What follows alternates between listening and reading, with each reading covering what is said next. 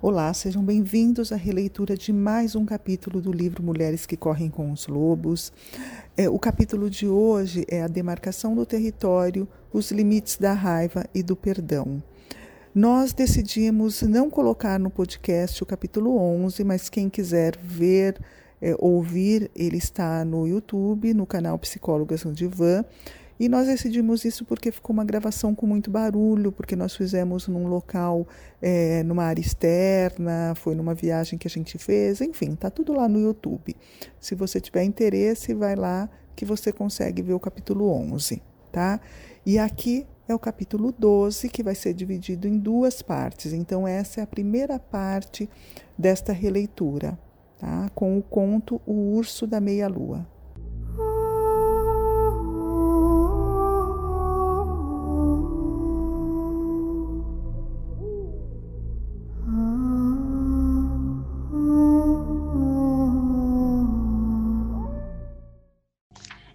Vez uma jovem mulher que vivia numa perfumada floresta de pinheiros.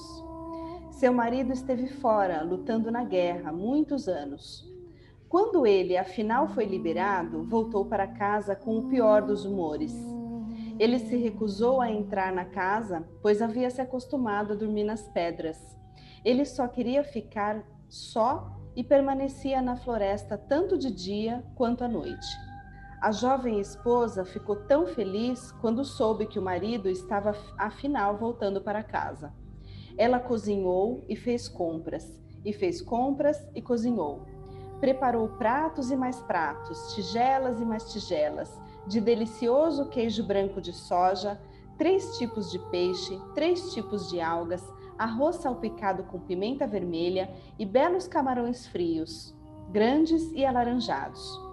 Com um tímido sorriso, ela levou os alimentos até o bosque e se ajoelhou ao lado do marido esgotado pela guerra, oferecendo-lhe a bela refeição que havia preparado. No entanto, ele se pôs de pé e chutou as travessas de modo que o queijo de soja caiu, os peixes, os peixes saltaram no ar, as algas e o arroz caíram na terra e os grandes camarões alaranjados rolaram pelo caminho abaixo. Deixe-me em paz, rugiu ele, voltando-lhe as costas. Ele estava tão furioso que ela sentiu medo. E afinal, em desespero, ela foi procurar a gruta da curandeira que morava fora da aldeia. Meu marido foi ferido gravemente na guerra, disse a esposa. Ele sofre de uma raiva permanente e não come nada. Só quer ficar ao ar livre e não se dispõe a voltar a viver comigo. A senhora não pode me dar uma poção que faça com que ele volte a ser carinhoso e gentil? Isso eu posso fazer por você, asseverou-lhe a curandeira. Mas vou precisar de um ingrediente especial. Infelizmente, acabou todo todo o meu pelo de urso da meia-lua. Por isso, você deve subir a montanha, encontrar o urso negro e me trazer um único pelo da meia-lua que ele tem no pescoço. Depois eu lhe darei o que você precisa e a vida voltará a ser boa. Algumas mulheres teriam se sentido desencorajadas com essa tarefa. Algumas teriam considerado que todo esse esforço era impossível, mas não ela, pois ela era uma mulher que amava. Ah, como lhe sou grata! É tão bom saber que existe uma solução.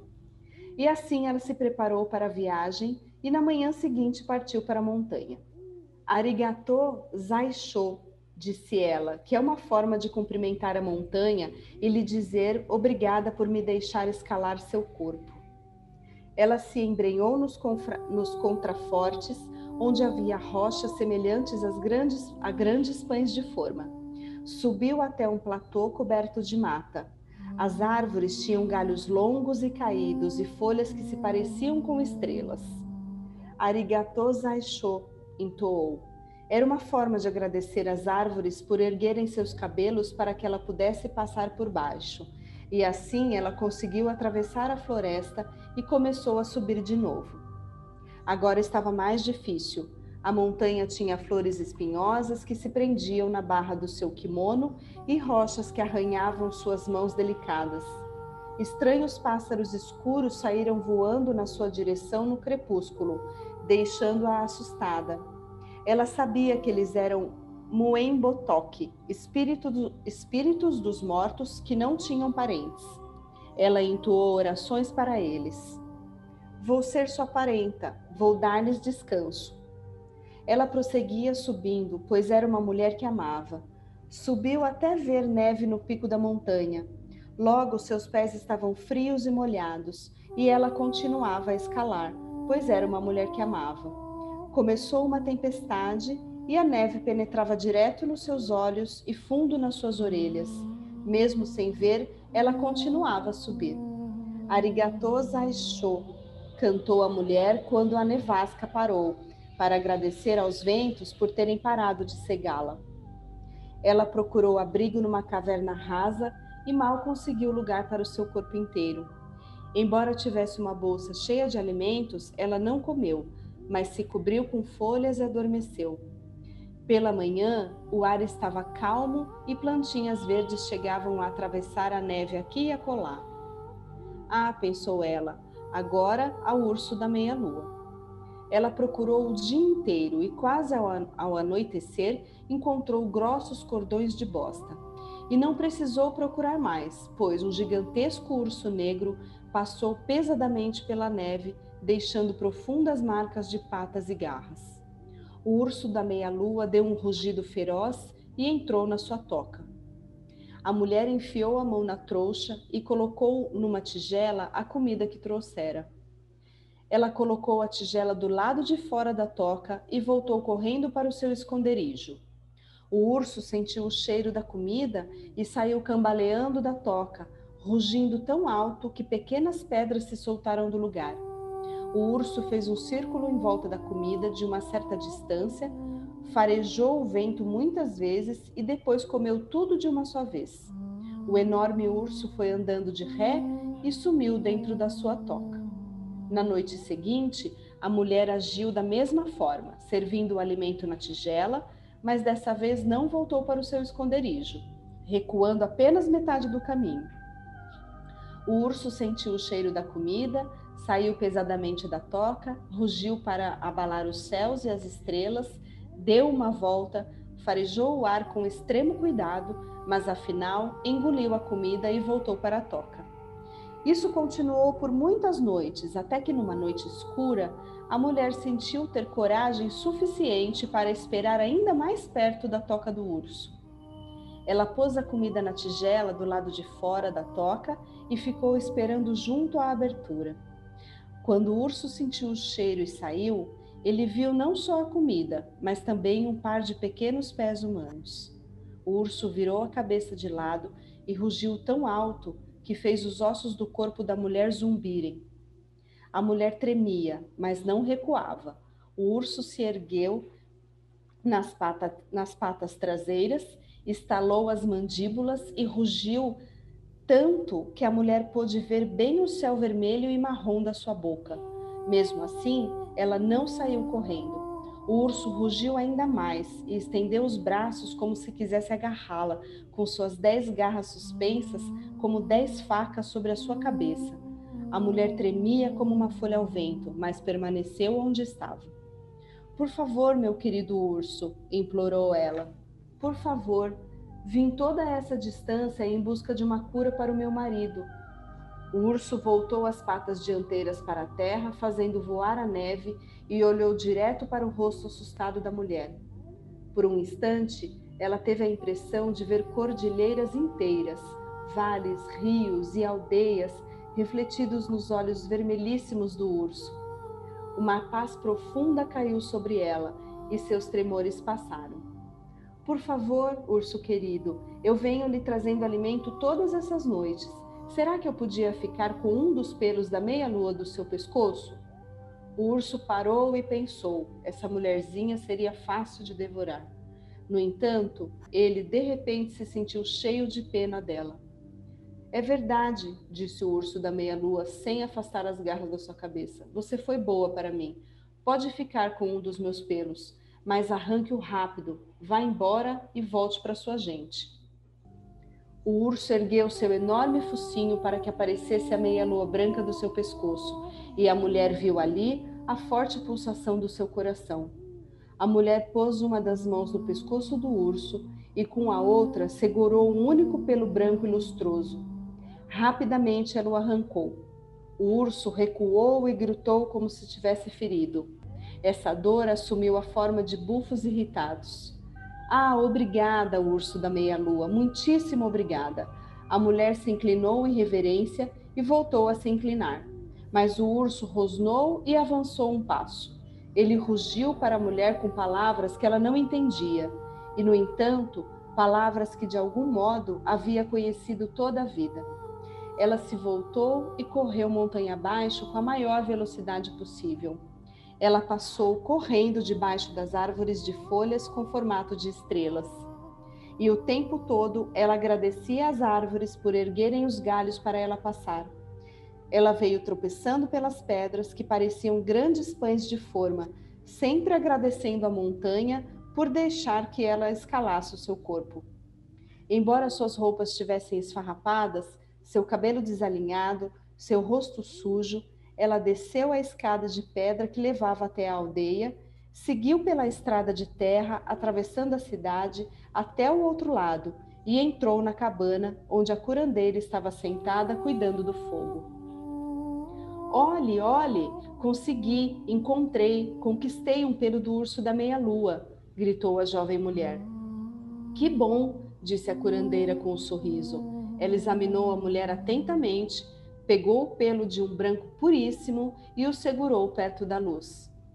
Ela sopesou o longo pelo com uma das mãos e o mediu com um dedo, com um dedo e exclamou: É, este é um autêntico pelo do urso da meia-lua. De repente, porém, ela se voltou e lançou o pelo no meio do fogo, onde ele estalou, pipocou e se consumiu numa bela chama laranja. Não, gritou a mulher, o que a senhora fez? Fique calma, está tudo certo. Tudo está bem, disse a curandeira. Você se lembra de cada passo que deu para escalar a montanha? Você se lembra de cada passo que deu para conquistar a confiança do urso da meia-lua? Você se lembra do que viu, do que ouviu e do que sentiu? Lembro, disse a mulher, lembro-me muito bem. Então, minha filha, disse a velha curandeira com um sorriso meigo, volte, por favor, para casa com seus novos conhecimentos e proceda da mesma forma com o seu marido. Este capítulo ele vai falar da raiva e do perdão, é? como o título do, do, do capítulo fala. É? E ele tra ela traz essa coisa, quando pensa em perdão, para mim vem muito forte a questão do auto-perdão, é? você poder se perdoar. E essa raiva que todos têm, que faz parte. Durante o capítulo a gente vai falar sobre a questão da transformação e fica para mim uma coisa também neste capítulo quanto a gente é, ela traz a questão de limite, né? Neste capítulo, o quanto o limite do território, né? Que ela fala o limite das raivas e do perdão, né? Mas é o limite que a gente dá para o outro. É, para que o outro invada o nosso território e para que a gente também respeite o território do outro. Então, para mim, isso, durante a leitura desse capítulo, ficou algo muito presente, a importância desta, deste limite, da gente saber limitar o nosso território até onde eu permito que o outro é, venha, como também eu tenho que ter um limite em relação ao outro, né? Respeitar o território do outro. Então, sei lá, eu acho que, que no decorrer, acho que tem muita coisa para ser falada neste neste capítulo, e ela começa falando da raiva. É. É, eu acho, é, eu só queria reforçar aqui, acho que a gente já falou isso, né? A gente sempre fala no todos os capítulos que a gente lê, mas acho importante a gente comentar mais uma vez que todos os personagens que ela traz, porque a, a, princípio parece que assim, né? É, é, esse marido violento, né? E aí ela vai e prepara as coisas para o marido, e aí vai fazer tudo em nome desse marido. Eu acho importante a gente lembrar é, que, que aqui é, ela está falando de, dos nossos elementos psíquicos, né? Está falando das forças que existem em nós. Então, o marido, o urso, a curandeira, né? Tudo, tudo, todos os personagens que aparecem, todas as coisas que aparecem, são elementos psíquicos, né? Da nossa força interna, é o que a gente traz. Acho que isso é, é o principal. A gente sempre lembrar isso, né? A gente vai poder também trazer para uma, para uma coisa mais da nossa, da nossa vida, da de relacionamentos, mas importante a gente falar, acho bem importante a gente falar isso. E, e para mim, o que ficou, assim, né, de uma forma geral desse capítulo, Daisy, é, é essa energia da raiva, né? Quanto que ela pode ser, que ela pode trabalhar a nosso favor, né? Para a gente ter, transformar essa energia da raiva é, em algo para a nossa criatividade, né? Porque a raiva é muito poderosa, essa energia da raiva é muito poderosa, é, e, e, transformar isso para o nosso favor, porque acho que a raiva ela pode ser destruidora também, né? Tanto para nós como para os outros. Então acho que o principal é assim, não oprimir, né? Porque a raiva sempre vai existir, mas que ela seja algo, é, uma força para nós, né? Uma é. força é. positiva, né? Se é que posso falar assim. É que a raiva, ela é uma, uma emoção que é como se ela fosse proibida, né? As pessoas, é, é, eu percebo isso, é muito difícil as pessoas fazerem contato com essa raiva, olhar para essa raiva, e porque é algo proibido, eu não posso ter raiva, eu não posso sentir raiva do outro, eu tenho que perdoar. Isso é, é muito ensinado por questões religiosas.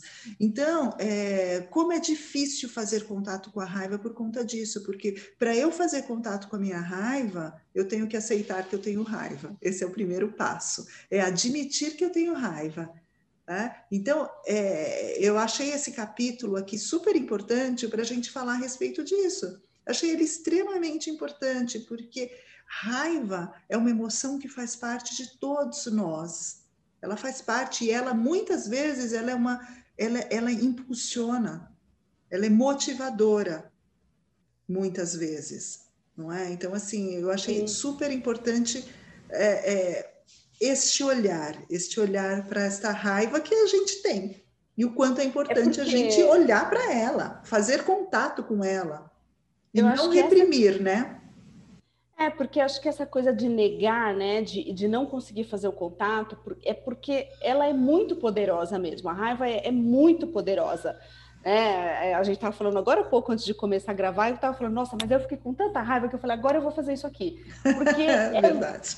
É muito, é, é um impulso. E Exato. aí, esse impulso, ele pode ser destruidor, né? Porque muitas vezes também a gente faz algo com nesse impulso da raiva e acaba depois falando, putz, passei do limite, né, não deveria ter feito. Então, essa é o canalizar a raiva. Né? Acho que primeiro é isso que você disse, né? A gente nega, mas assim, gente, ao contrário, a gente precisa acolher, né?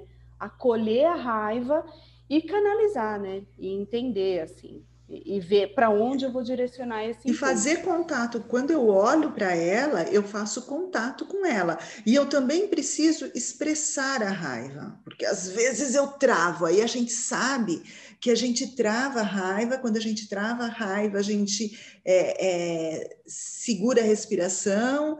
E enfim ela a gente adoece então, o quanto eu preciso expressar, só que o expressar a raiva, tem pessoas que falam, ah, eu tenho até medo disso, porque eu não sei como vai ser minha reação, porque vem de uma forma como se eu fosse, tivesse para expressar minha raiva, eu tenho que brigar, eu tenho.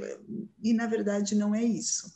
Né? Não é, não é, não necessariamente é esta única forma de expressar. Esta é uma forma inadequada de você expressar a sua raiva, totalmente inadequada mas a gente tem que expressar. Eu não tenho que engolir é, e engolindo o choro ali, engolindo essa raiva ou evitando. Não, porque ela está ali. Ah, deixa eu ir lá respirar porque eu não posso sentir raiva. Não. Eu tenho que sentir, eu tenho que dizer, Lu, fiquei puta da vida com você. Né? É. Fiquei com muita raiva porque isso aconteceu. É. É, eu tenho que expressar de alguma forma. Às vezes eu vou ter que socar, às vezes eu vou ter que socar. Não, não. Só que não soca a pessoa, um saco, né? aquele saco de luta, pega almofada, pega travesseiro, que é uma forma, é uma forma que, que, que a gente faz né? para você poder é, colocar, é uma forma de colocar para fora o que está aqui dentro. É uma das formas. Às vezes você precisa, sim, gritar, às vezes você precisa fazer alguns movimentos. Né? É, só que não significa que isso vai resolver. Isso pode aliviar. Uhum. É, é, eu estou pensando aqui que você está dizendo isso, que a gente precisa expressar, que a gente precisa colocar para fora. E, é, e acho que é isso que, que ela fala da, da criatividade, né? Transformar essa raiva, essa energia da raiva em algo é, para nossa criatividade é isso. Então, as pessoas tem até uma coisa que as pessoas falam, né? Ah, eu tô, fui movida pela força do ódio, pela força da raiva, porque é esse impulso, né? E, e aí existem até histórias de pessoas que é, são impulsionadas pela raiva, passam a vida sendo movidas pela raiva, né? Assim, eu senti tanta raiva de, sei lá, de alguém, sei lá, né? É, o, e aí eu decidi fazer alguma coisa. E aí fui minha vida inteira para completar isso, para fazer isso era o meu foco. Fui movido pela raiva né? E quando existem até, eu não estou lembrando agora quem era, mas eu já li uma história assim de um cantor que morreu muito jovem, que ele tinha, ele trazia uma história assim de uma raiva muito grande e quando ele é, e essa raiva o levou assim, ele fez muito sucesso, mas ele dizia que ele era movido por essa raiva, né? Uma raiva que ele sentiu e ele decidiu, olha, eu vou fazer isso aqui para minha vida, né? Eu vou, vou nessa direção. E quando ele estava no auge da carreira, ele sofreu um acidente, né? E, e, aí ele morreu. Então parece que assim, nossa, ele é, a hora que ele concluiu, a hora que ele decidiu ali, eu vou fazer isso e fez, a raiva diminuiu e aí a vida dele, né? É claro que essa é uma interpretação muito simbólica né, dessa vida dele, mas é mais ou menos isso, né? Uma força que uhum. impulsiona para você realizar algo, né? E aí isso pode ser positivo, muito positivo para a gente. Sim, né? quando dependendo da forma como você direciona, é. ela pode ser muito, muito positiva. E aí você falando, eu fico pensando naquela história né, de que tem pessoas que vivem com esta raiva uma vida inteira só, são movidos o tempo inteiro pela raiva, independente se, enfim. É, mas a gente, né, nas, nas, a gente fala, se diz muito, amor e ódio caminha ali, tem um, é, tá muito junto, tá muito próximo, se fala isso, e o Bert Hellinger traz para gente que por trás de toda a grande raiva que você tem pro, pelo outro, muitas vezes se encontra um grande, existe um grande amor, né? até porque quando eu se se eu não sinto nada pelo outro, eu não vou sentir nem mesmo raiva, porque aquilo que ele fez pode me deixar brava, pode me irritar, pode... mas eu não vou alimentar aquilo, aquilo não vai permanecer comigo. E se permanece é porque eu me importo, é porque o outro tem um significado na minha vida. Ah, então é por isso que a gente traz tanto essa coisa do amor e ódio, né? é, enfim, essa raiva, muitas vezes que as pessoas trazem. Mas eu acho que a gente está aqui falando, falando, falando disso e, e não está indo para o caminho, senão esse vídeo vai ficar imenso. É? E aqui, esta raiva, né, quando a gente pensa nos personagens internos, essa raiva é representada pelo marido. É, que essa nossa parte que está furiosa, é essa nossa parte que está ferida, na verdade. Ferida. Ela está ferida é uma parte que está extremamente ferida, machucada, tanto que é o homem que voltou da guerra. É o marido é um homem que acabou de voltar da guerra e ele está com é, traumas, né? Aquele está é, é, tá vivendo um trauma uhum. da guerra. Né? E, e, isso ele está representando esta nossa parte ferida e que está com muita raiva né? Tá com uma raiva a ponto de que de não querer ouvir absolutamente nada, porque ele não escuta. É? Então, assim, tem tanta raiva que ele não escuta nada, ele não se alimenta, ele quer ficar sozinho, ele se isola, enfim, ele está ferido. Né? Então, é a ele nossa recusa. parte ferida, por isso que recusa tudo. Ele recusa o afeto, né? Ele recusa, porque a comida, né, o que ela oferece ali, a gente pode entender que a comida é, é o afeto que ela está oferecendo para ele, né? E ele recusa, então, é, ele recusa tudo verdade, né? Ele recusa tudo que ela oferece, ele recusa porque ele tá, tá ferido, né? Tá traumatizado. É, e é isso, né? Essa parte, essa parte ferida, essa parte machucada, quando você tá com raiva, você não quer ouvir nada.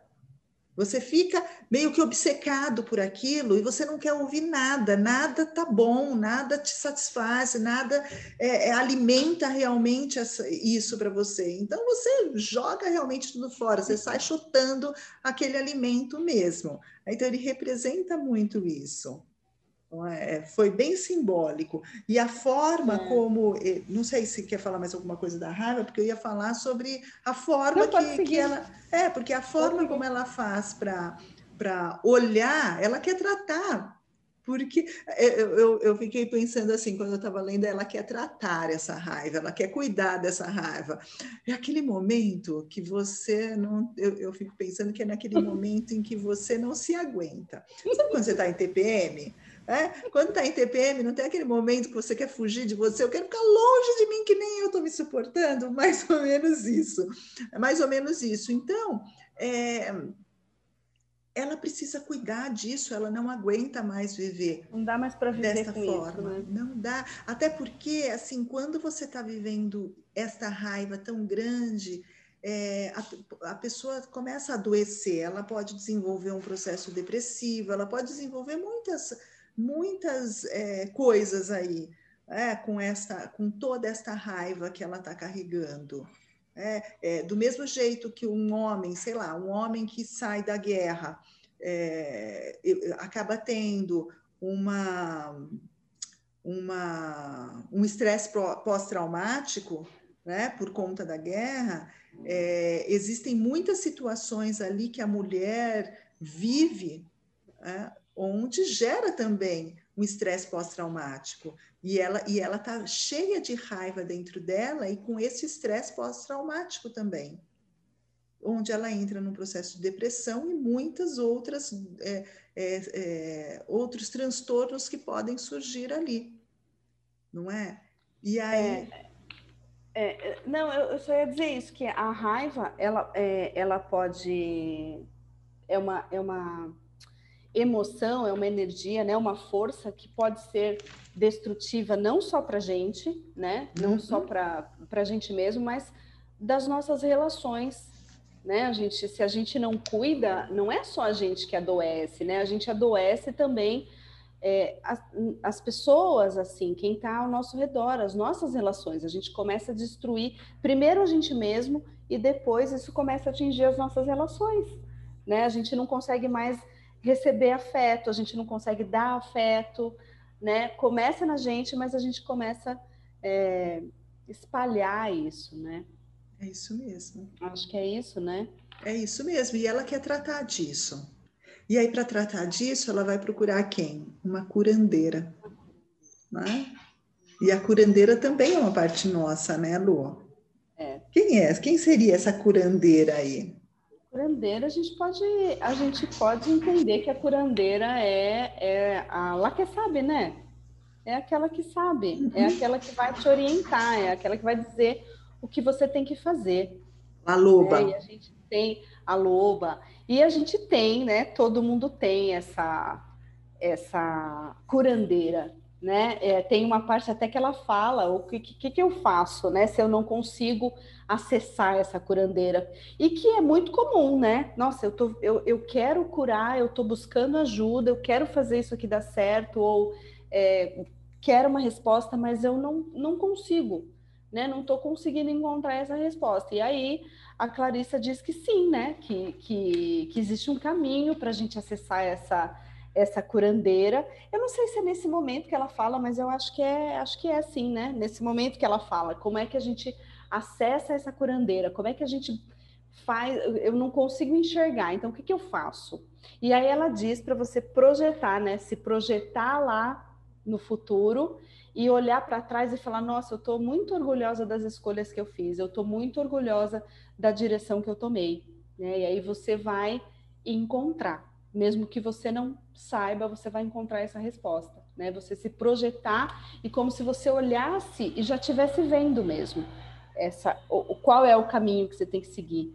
Né? É. É, porque a gente tem, todo mundo tem, todas as mulheres têm essa curandeira, né? É aquilo que a gente fala, às vezes a gente perdeu tanto o contato com essa natureza selvagem, e mas existe, ela existe, a gente só precisa resgatar, dar espaço para que ela venha e oriente a gente. Lendo, lendo esta parte da curandeira, quando ela vai buscar a curandeira, e aqui o que a Clarissa fala sobre ela, me veio muito o capítulo anterior, né? É, da nossa parte criativa. Porque, assim, se eu penso em partes, é? também eu estou buscando nesta minha parte criativa isso. É? É, e aí me vem muito alguns exercícios que a gente costuma fazer, a neurolinguística traz isso, é, é, alguns exercícios que a gente trabalha com partes, e a gente sempre vai buscar na nossa parte criativa a resposta para eu é, sair daquela situação, a resposta para qual caminho eu tenho que seguir, a resposta, enfim, as respostas que a gente está buscando. É? Então, eu sempre vou buscar na minha parte criativa, que todos nós temos. E é essa parte, porque nós temos a parte criativa, né? a, é, é, essa parte que é a nossa parte é, mais do criar, do, enfim, e, e, temos a nossa parte mais é, que nome que dá, é uma parte, essa parte mais racional, vamos dizer assim, né? uhum. né? Que é a parte racional, a parte que vai avaliar, a parte que vai fazer isso. Né? Então, quando eu preciso buscar algumas respostas, eu vou perguntar, tem vários exercícios que a gente faz que é assim, eu vou buscar e questionar junto da minha parte criativa. Então, quando eu estava lendo aqui, eu estava pensando muito nisso é, é, nesses exercícios, onde eu vou buscar na minha parte criativa, é para essa parte criativa que eu pergunto assim: é, onde eu encontro? O que, que tem para ser feito para eu sair dessa situação? É? Uhum. Aí é, quem vai me responder assim: ó, sobe a montanha. Né? Sobe a, talvez subindo a montanha lá no alto você vai encontrar algo. É esta minha parte criativa. Né? É, é, essa parte criativa. E depois, eu, só que aí eu tenho que verificar se é, se é ok eu subir essa montanha, se é ok isso que eu vou fazer. É, aí essa outra parte que vai trazer isso, entende? Como que funciona Entendo. aqui a gente traz. Aí essa outra parte sim. que vai avaliar assim, sim, porque assim, ah, não, se joga pelo penhasco que aí lá. Então, quer dizer, não. Aí essa outra parte mais racional que vai dizer, não, é, este não é um caminho tão legal, este caminho não é adequado. É? E, então, e para fazer isso tudo, eu tenho que me projetar para o futuro, eu tenho que me projetar lá na frente para verificar assim, olha, se eu me jogar no penhasco, como que eu vou estar? Tá? Destruída. Se eu subir essa montanha e encontrar o urso, é, então eu tenho que me projetar lá na frente para ver como que eu vou, como que eu vou me sentir depois que eu conquistar aquilo que eu estou buscando. É? E, é, e é essa a curandeira, que é, é, é, é a loba, é essa parte criativa, é tudo junto e misturado.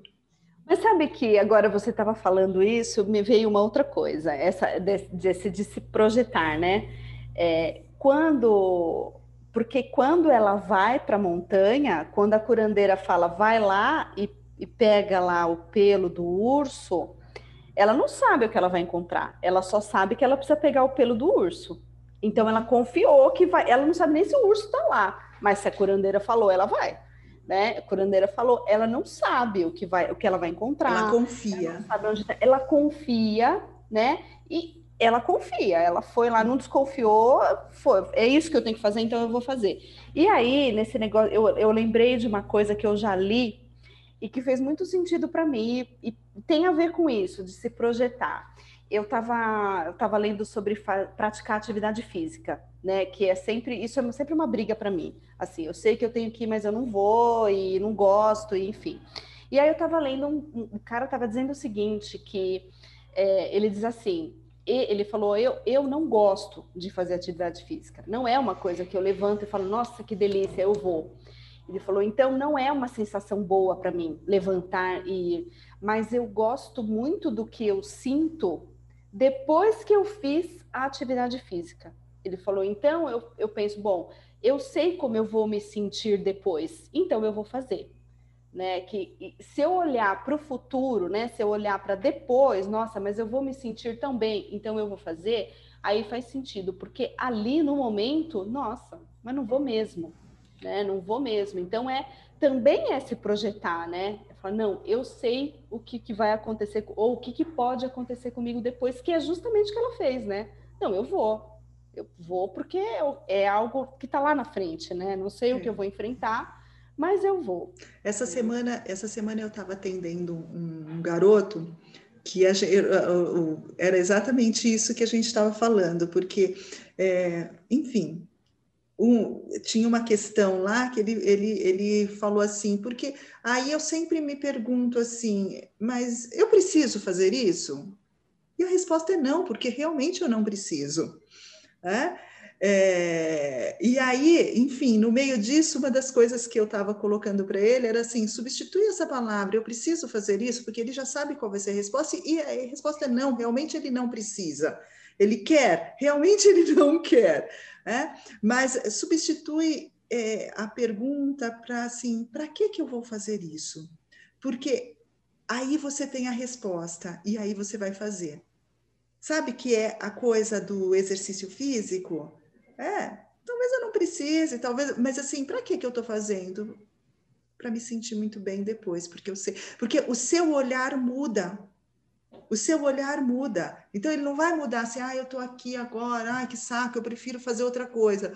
Não, o seu olhar vai mudar porque você vai entender para que, que você quer fazer aquilo e você sabe qual que é o seu objetivo. Né? Então, acho que a gente, é, a gente deu uma desviada, mas acho que tem a ver. Né? Tem a ver com isso. Né? E ela não, ela e tem essa coisa da confiança. Ela simplesmente confia naquilo que, que, que essa curandeira diz que essa é, é, porque aqui a gente já está numa etapa deste livro onde já teve a iniciação, onde já teve tudo, então ela já ela já confia na intuição, uhum, uhum. ela já tem essa intuição aqui já ok, né? Então é e aí ela parte para a montanha sem ter sem, sem saber o que realmente ela vai encontrar, né? E, e não é um caminho fácil. E ela é, e ela, e essa parte que ela fala, ah, ela estava morrendo de medo, mas ela é uma mulher que ama, né? Ela não sabia muito bem o que ela ia encontrar, mas ela é uma mulher que ama, né? É, o que, será que é essa mulher que ama, né? O que, que, que será que ela está falando? Assim, ela é uma mulher que ama. É, é, eu entendo assim que ela acredita, ela tem uma fé, né? Ela sabe que aquilo é um caminho de cura, assim, para ela. Ela confia, Eu, né, Lu, também. É, é uma fé, né, uma confiança, é, é. assim. Ela é uma mulher que ama, né, então ela, ela vai fazer o que ela tem que fazer. Né? Exato, né? exato. E aí ela passa por esta porque aqui quando ela está falando da, da curandeira, ela está falando já da escalada. Essa escalada uhum. é fantástica, né? Então, só lembrando que é um conto japonês, né? Que ela, quando está subindo a montanha, os termos que ela usa, é, enfim, de agradecimento, é, é, tudo japonês, né? Porque é um conto japonês. Né? Então, só lembrando disso. Aí ela começa essa subida aí. Que... Fala, Lu. Não, essa subida, eu, eu já ia falar dessa subida mesmo, Isso. dessa subida da montanha que, que ela fala que ela está subindo, né? É, me fez pensar que é uma subida é, como se a gente estivesse subindo para o nosso autoconhecimento mesmo. A gente se conhecendo, a gente conhecendo os nossos, as nossas pedras, aquilo que faz a gente tropeçar, aquilo que a gente agradece porque aconteceu, né? É, e ela agradece, parece tão uma coisa sem sentido, né? Ela agradece os galhos, ela agradece é, as pedras e, e, e, eu acho que é isso mesmo, né? Tudo que ela vai encontrando no caminho, ela vai agradecendo porque ela sabe que ela está trilhando um caminho para chegar em algo que, que é para cura dela. Então, eu, eu me veio muito isso, assim, esse caminhar na nossa vida e aquilo que a gente vai encontrando, mesmo que seja uma pedra, mesmo que seja um galho, né? A gente olhar com esse ar, não esse ar de ai, que bom aconteceu uma coisa ruim na minha vida, não é isso, mas assim, é, é, é com eu, é olhar assim, faz parte da minha jornada isso, faz parte do, do caminho que vai me levar para aquilo que eu quero. Tudo que está ali tem um sentido. Por isso que eh, me veio isso, por isso que ela agradece, né? Porque faz parte do que ela precisa aprender, inclusive. Para mim, eu fico pensando, ouvindo você nessa parte desta dessa escalada, dessa montanha, Lu, está é, tá muito ligado ao que a gente vive, a gente repete muito isso, que é a importância de você olhar é? porque eu preciso olhar para aquilo que eu estou sentindo, eu preciso fazer contato com essa raiva, eu preciso olhar para ela, este é um dos caminhos, não é? E para eu chegar nela, na, na, cura dela, vamos dizer assim, ou nos elementos que eu preciso para transformar este sentimento, é, eu, eu faço contato com muitas outras coisas, eu vou ter que fazer contato com, com várias coisas que me deixaram com raiva, com uma história de vida. É? Então, esta caminhada está ligada a isso. Então, a gente, a gente então é, tá, sei lá, me passa uma coisa que a gente fala bastante, que é o quanto a gente precisa aceitar aquilo que a gente não vai mudar. Acho que é isso que você está falando, né, Lu? O quanto eu preciso aceitar aquilo que eu não vou mudar. E aceitar, mais uma vez, eu digo, não significa se conformar. Não é? Não é se conformar, mas assim, é, eu não tenho como voltar atrás. Uhum. Então, e aquilo faz parte de mim. E, e, e entra na, nas questões da intenção positiva dos comportamentos. Não é? Então, se eu me comporto de determinada forma, então tudo aquilo que eu estou encontrando que faz parte da minha vida teve um motivo para eu ter vivido aquilo, teve um motivo na minha vida para ter acontecido, e, e de alguma forma, sendo bom ou sendo ruim, aquilo provocou algo na minha vida e me trouxe aqui onde eu estou hoje. Se aquilo não tivesse acontecido, Poderia ter, eu poderia hoje ter uma vida melhor? Não sei. Pior? Não sei. Diferente? Provavelmente. Não é? Então, assim, só que eu, ela me trouxe aqui onde eu tô. Então, é olhar para cada, cada coisa que acontece na vida da gente e agradecer por ter acontecido aquilo, porque de alguma forma aquilo provocou alguma transformação, provocou algo que me fez caminhar.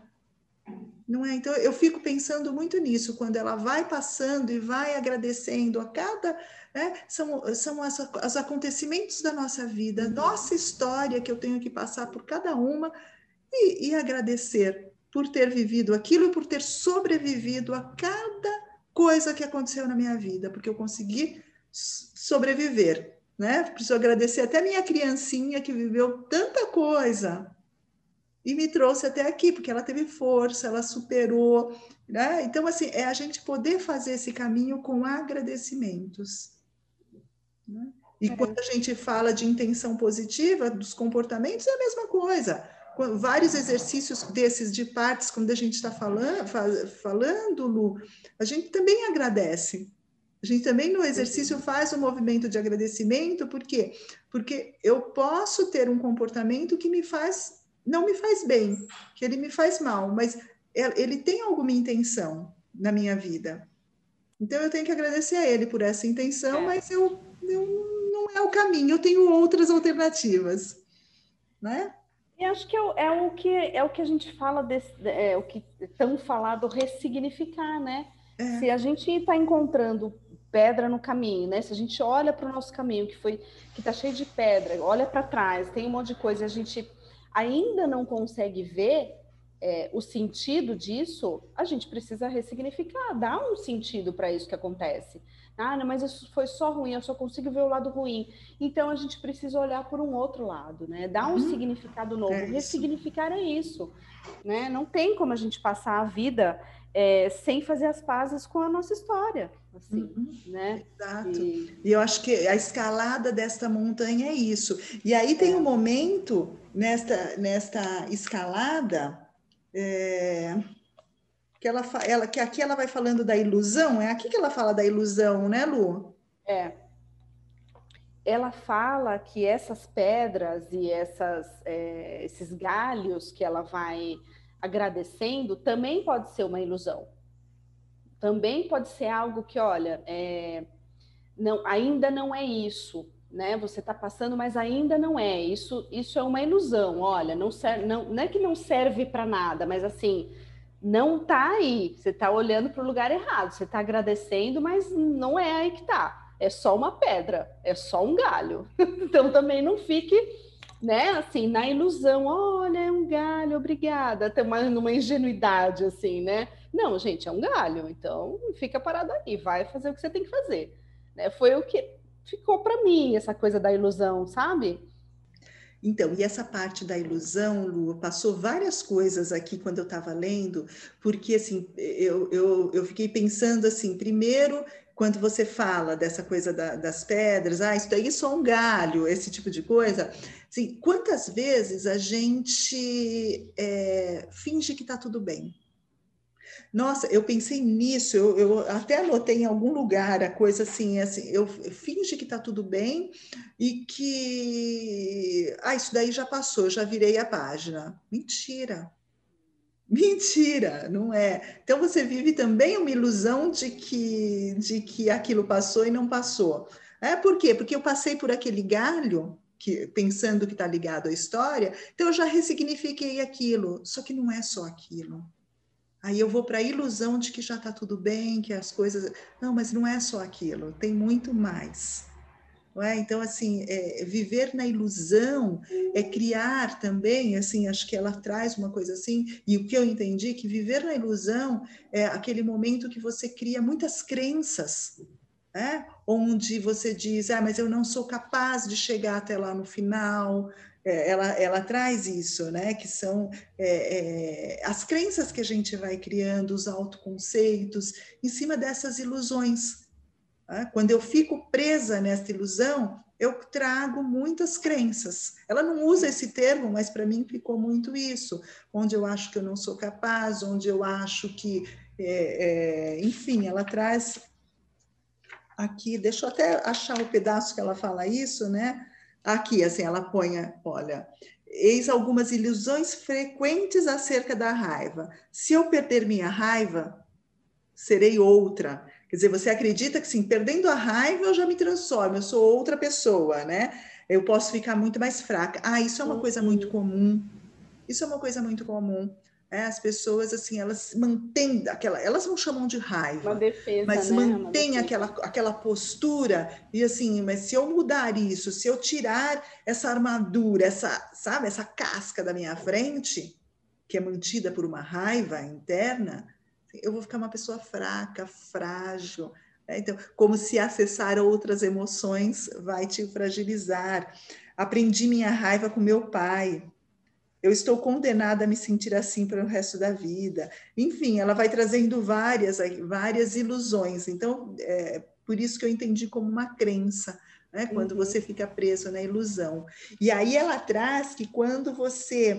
É, as árvores ali, as. É, as folhas das árvores abrem para ela, quando é, a montanha abre o caminho para ela, ela está dizendo que é uma, uma dispersão da ilusão, a ilusão está sendo dispersada, aí você, que é o que está acontecendo neste caminho dela, não é? Então, é o momento em que, que, que a montanha faz isso, e vai fazendo isso pelos agradecimentos, não é? A cada é. agradecimento dela, a cada olhar para cada ela, essa, essa, essa ilusão vai se dispersando e vai abrindo caminho para ela chegar lá.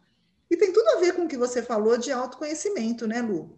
É, e, e, e, agora eu fiquei pensando, você falando isso, me, me veio muito uma imagem. Tem uma frase que diz assim: caminha e o caminho se fará. Né? Eu acho eu não sei se é budista, eu acho que é budista. Tem cara, tem cara de frase religiosa. É, é, caminha, né? Caminha, quando você caminha, o caminho vai se fazendo. Uhum. E, e é isso, né? Eu acho que tem a ver também com isso que você falou da não da fragilidade, né? Porque é claro que quanto mais frágil você é, maior é a sua armadura. Mas assim, ela vai, ela vai com amor, né? Ela se entrega, ela vai, ela, ela vai com muito amor para essa montanha.